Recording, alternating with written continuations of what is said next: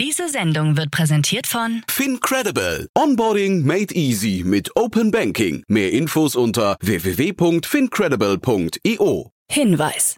Startup Insider übernimmt keinerlei Haftung für die Richtigkeit börsenrelevanter und unternehmensbezogener Daten.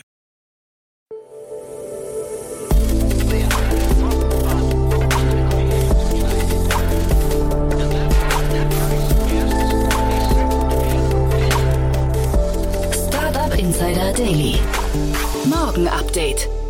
Einen wunderschönen guten Morgen und herzlich willkommen zu Startup Insider Daily in der Morgenausgabe am Freitag, den 17. Februar 2023. Mein Name ist Kira Burs und wir starten jetzt zusammen in den Tag mit folgenden Themen. KI-Tools könnten Hochrisiko darstellen.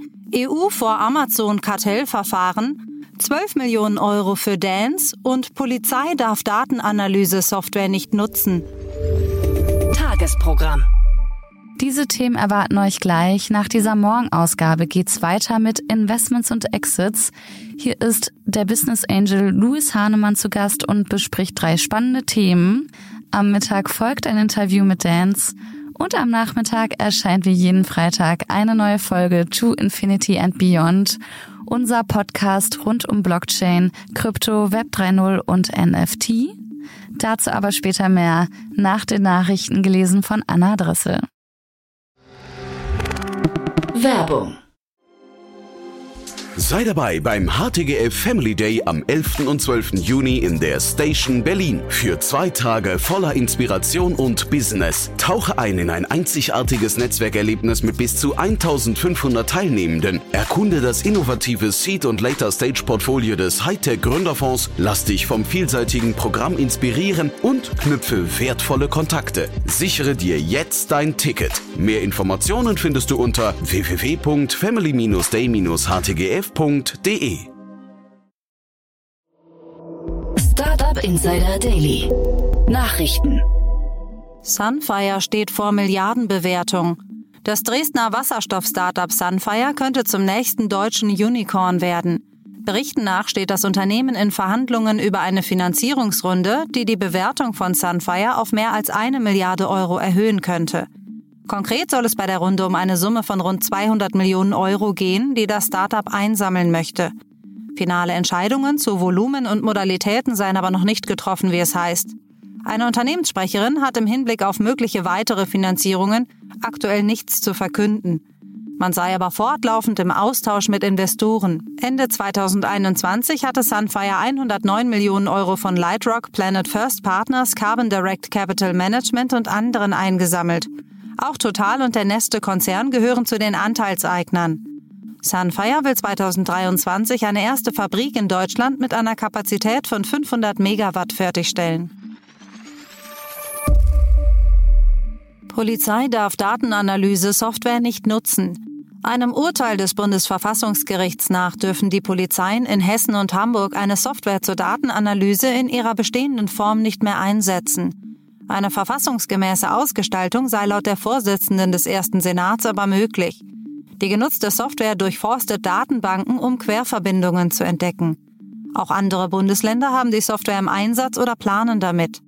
Das Urteil dürfte demnach auch indirekte Auswirkungen auf andere Bundesländer haben. In Hessen, wo die Polizei schon seit 2017 mit der Software arbeitet, bekommt der Gesetzgeber bis spätestens Ende September Zeit, die problematische Vorschrift neu zu regeln. 12 Millionen Euro für Dance. Das in Berlin ansässige E-Bike-Startup Dance hat eigenen Angaben zufolge eine weitere Finanzierungsrunde mit insgesamt 12 Millionen Euro abgeschlossen. Die bestehenden Risikokapitalgeber wie HV Capital und Blue Yard zeigen sich für die neuen Mittel verantwortlich, ebenso wie die Business Angels Katharina Kurz von BILO und Julian Teike von WeFox. Zum Teil soll die Finanzierung nicht als Eigenkapital, sondern als Wachstumskredit vergeben worden sein. Laut Medienberichten blieb Dance hinter den hohen Erwartungen an eine rasche internationale Expansion zurück. Derzeit ist das Unternehmen nur in Berlin, Hamburg, München, Wien und Paris aktiv. Dance Co-Gründer Erik Quidenus Walfors erklärte jedoch im Interview, wir werden uns zunächst auf die Städte fokussieren, in denen wir bereits aktiv sind, sind aber sehr zufrieden mit der Geschäftsentwicklung im vergangenen Jahr. EU vor Amazon-Kartellverfahren. Die EU wird womöglich ein Kartellverfahren gegen Amazon wegen der geplanten Übernahme des Roomba-Herstellers iRobot für 1,7 Milliarden Dollar einleiten. Die Regulierungsbehörden haben Amazon dazu eine Reihe detaillierter Fragen zu der geplanten Transaktion zugesandt. Vieles deutet darauf hin, dass sich die Ermittler der Europäischen Kommission auf eine formelle Untersuchung vorbereiten. Nach Interna wurden vor allem Bedenken hinsichtlich des Datenschutzes angemeldet. Kritisch sehe man insbesondere die Fähigkeit einiger Staubsaugermodelle, Bilder von einer Wohnung zu machen. Auch die amerikanische Federal Trade Commission steht vor einer Prüfung der potenziellen Übernahme. KI-Tools könnten Hochrisiko darstellen. Dem sich noch in Verhandlung befindlichen AI-Act der EU zufolge könnten bekannte KI-Tools wie ChatGPT, Lensa oder Wall-E einem Hochrisikobereich zugeordnet werden. Das würde einem de facto Verbot gleichkommen. Dazu gehören biometrische Identifizierung in Echtzeit in öffentlichen Bereichen, personalisierte Lernaufgaben auf der Grundlage von Schülerdaten, KI-Modelle zur Entscheidungsfindung in Beschäftigungsverhältnissen und Versicherungsansprüchen sowie KI-Anwendungen, die die Wahlentscheidungen von Menschen beeinflussen könnten. Außerdem sollen KI-generierte Texte und audiovisuelle Inhalte verboten werden, sofern sie als echt wahrgenommen werden könnten. Als hochriskant eingestufte KI-Technologien müssen strenge Auflagen erfüllen, bevor sie öffentlich zugänglich gemacht werden. Wann der AI Act in Kraft treten wird, ist noch nicht genau absehbar. Die Verhandlungen zur KI-Verordnung laufen weiter. Bei den Verhandlungen am Mittwoch im EU-Parlament konnte sich noch kein Kompromiss finden lassen. IBM und NASA kooperieren bei KI. IBM und die NASA wollen im Bereich der Klimaforschung zusammenarbeiten. Hierbei soll die KI-Grundlagenmodelltechnologie zum ersten Mal auf Satellitendaten der NASA angewandt werden, was neue Projekte ermöglichen und die Klimaforschung voranbringen soll. Zuvor hatte die NASA angegeben, dass der Aufbau dieser Modelle nicht von kleinen Teams bewältigt werden kann. Auch soll eine Art Suchmaschine für wissenschaftliche Literatur entstehen, die technologisch ChatGPT ähnelt. Laut Harald Rieder, Klimaforscher an der Universität für Bodenkultur, spielt KI in der Klimaforschung zunehmend eine Rolle.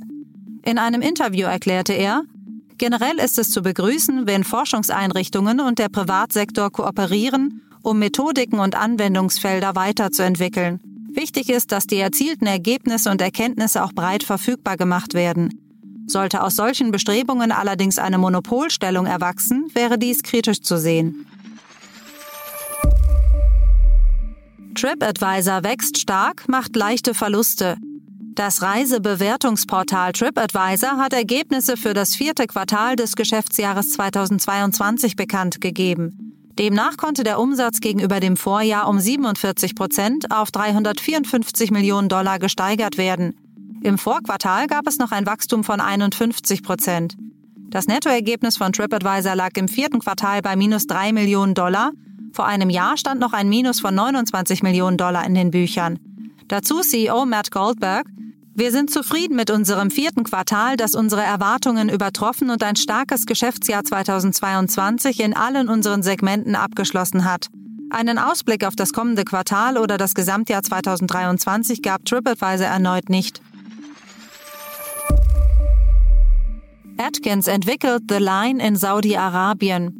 Das britische Unternehmen Atkins soll sich für Design, Projektmanagement und Beratung der Stadt The Line des futuristischen Megaprojekts Neum in Saudi-Arabien verantwortlich zeigen. Ein Vertrag über fünf Jahre ist dazu gerade unterzeichnet worden. Atkins kommt mit seinen über 18.000 Mitarbeitern auf einen Jahresumsatz von mehr als 2,3 Milliarden Euro. The Line soll 170 Kilometer lang, aber nur 200 Meter breit werden. Die 34 Quadratkilometer große Megastadt soll 9 Millionen Einwohnerinnen und Einwohnern Platz bieten und zu 95 Prozent von Naturschutzgebieten umgeben sein. Nach seiner Fertigstellung wird The Line keine Straßen, Autos oder CO2-Emissionen haben. Das Projekt soll mit 100 Prozent sauberer Energie betrieben werden. Elon Musk warnt eindringlich vor KI. Auf dem World Government Summit in Dubai hat Elon Musk seine Forderung nach mehr Sicherheitskontrollen bei künstlicher Intelligenz bekräftigt. Ohne Sicherheit sei die Menschheit verloren. KI sei eine der größten Gefahren für die Zukunft der Zivilisation. Auf OpenAI und ChatGPT angesprochen, gab er an, dass sich das Unternehmen seit Microsofts milliardenschwerer Investition verändert habe. Musk forderte, dass die Sicherheitsprotokolle für KI eher früher als später entwickelt werden sollten. Dabei referenzierte er auf die Vorschriften in der Medizin und für Sicherheitsgurte in Autos, um das Ausmaß des Schadens zu verdeutlichen, den KI den Menschen zufügen kann.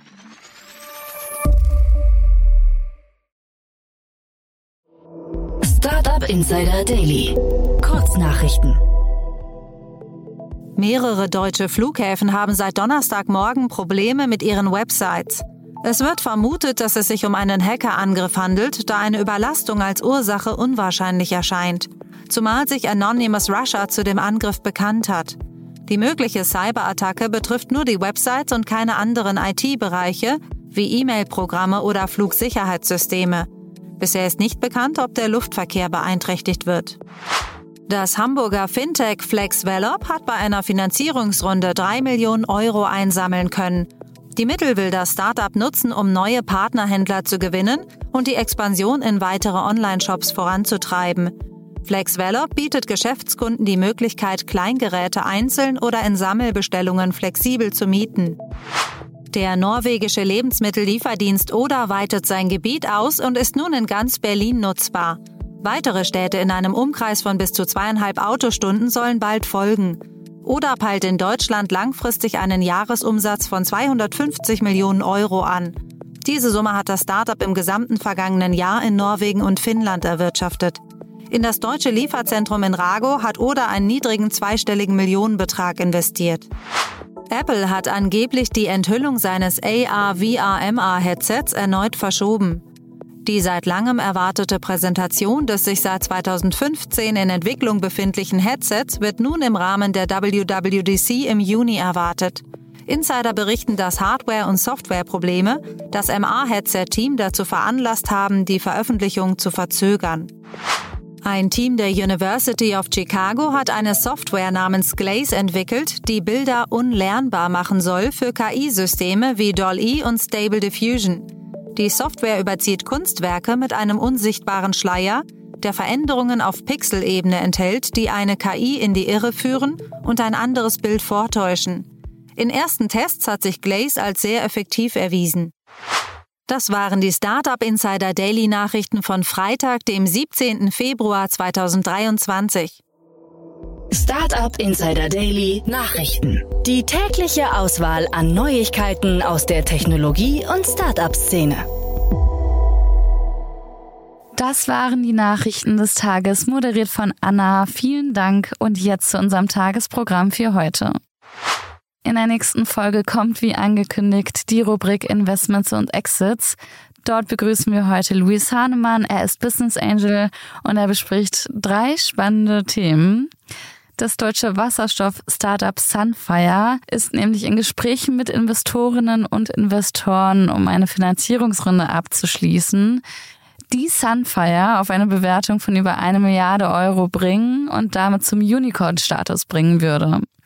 Außerdem sprechen sie über das französische Startup Brigade. Die haben eine 30 Millionen US-Dollar Runde eingenommen. Und das dritte Thema ist die Finanzierungsrunde in Höhe von 42 Millionen US-Dollar in Visa. Die arbeiten an der Verbesserung der Verkehrssicherheit.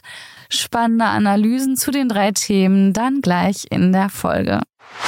In der Mittagsfolge sprechen wir mit Christian Springhoop. Er ist Co-Founder und CPO von Dance. Und Dance hat 12 Millionen Euro von spannenden Investoren eingesammelt. Sie bieten ein Full-Service-Abo für E-Mobilität an, bei dem sowohl Privatpersonen als auch Unternehmen Zugriff auf E-Bikes und E-Mopeds bekommen. Mehr dazu um 13 Uhr. Und in unserer Nachmittagsfolge erscheint wie jeden Freitag eine neue Folge To Infinity and Beyond. Kerstin Eismann, Daniel Höpfner und Jan Thomas sprechen heute über die Neuigkeiten der letzten Woche in der Blockchain, Web 3.0, Krypto und NFT-Welt. Hier bekommt ihr die beste Portion Wissen, um die Woche abzuschließen. Also um 16 Uhr einschalten.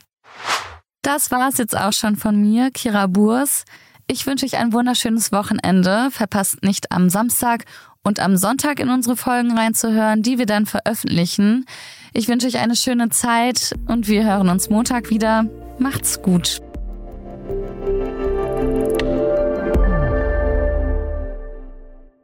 Diese Sendung wurde präsentiert von Fincredible. Onboarding made easy mit Open Banking. Mehr Infos unter www.fincredible.io.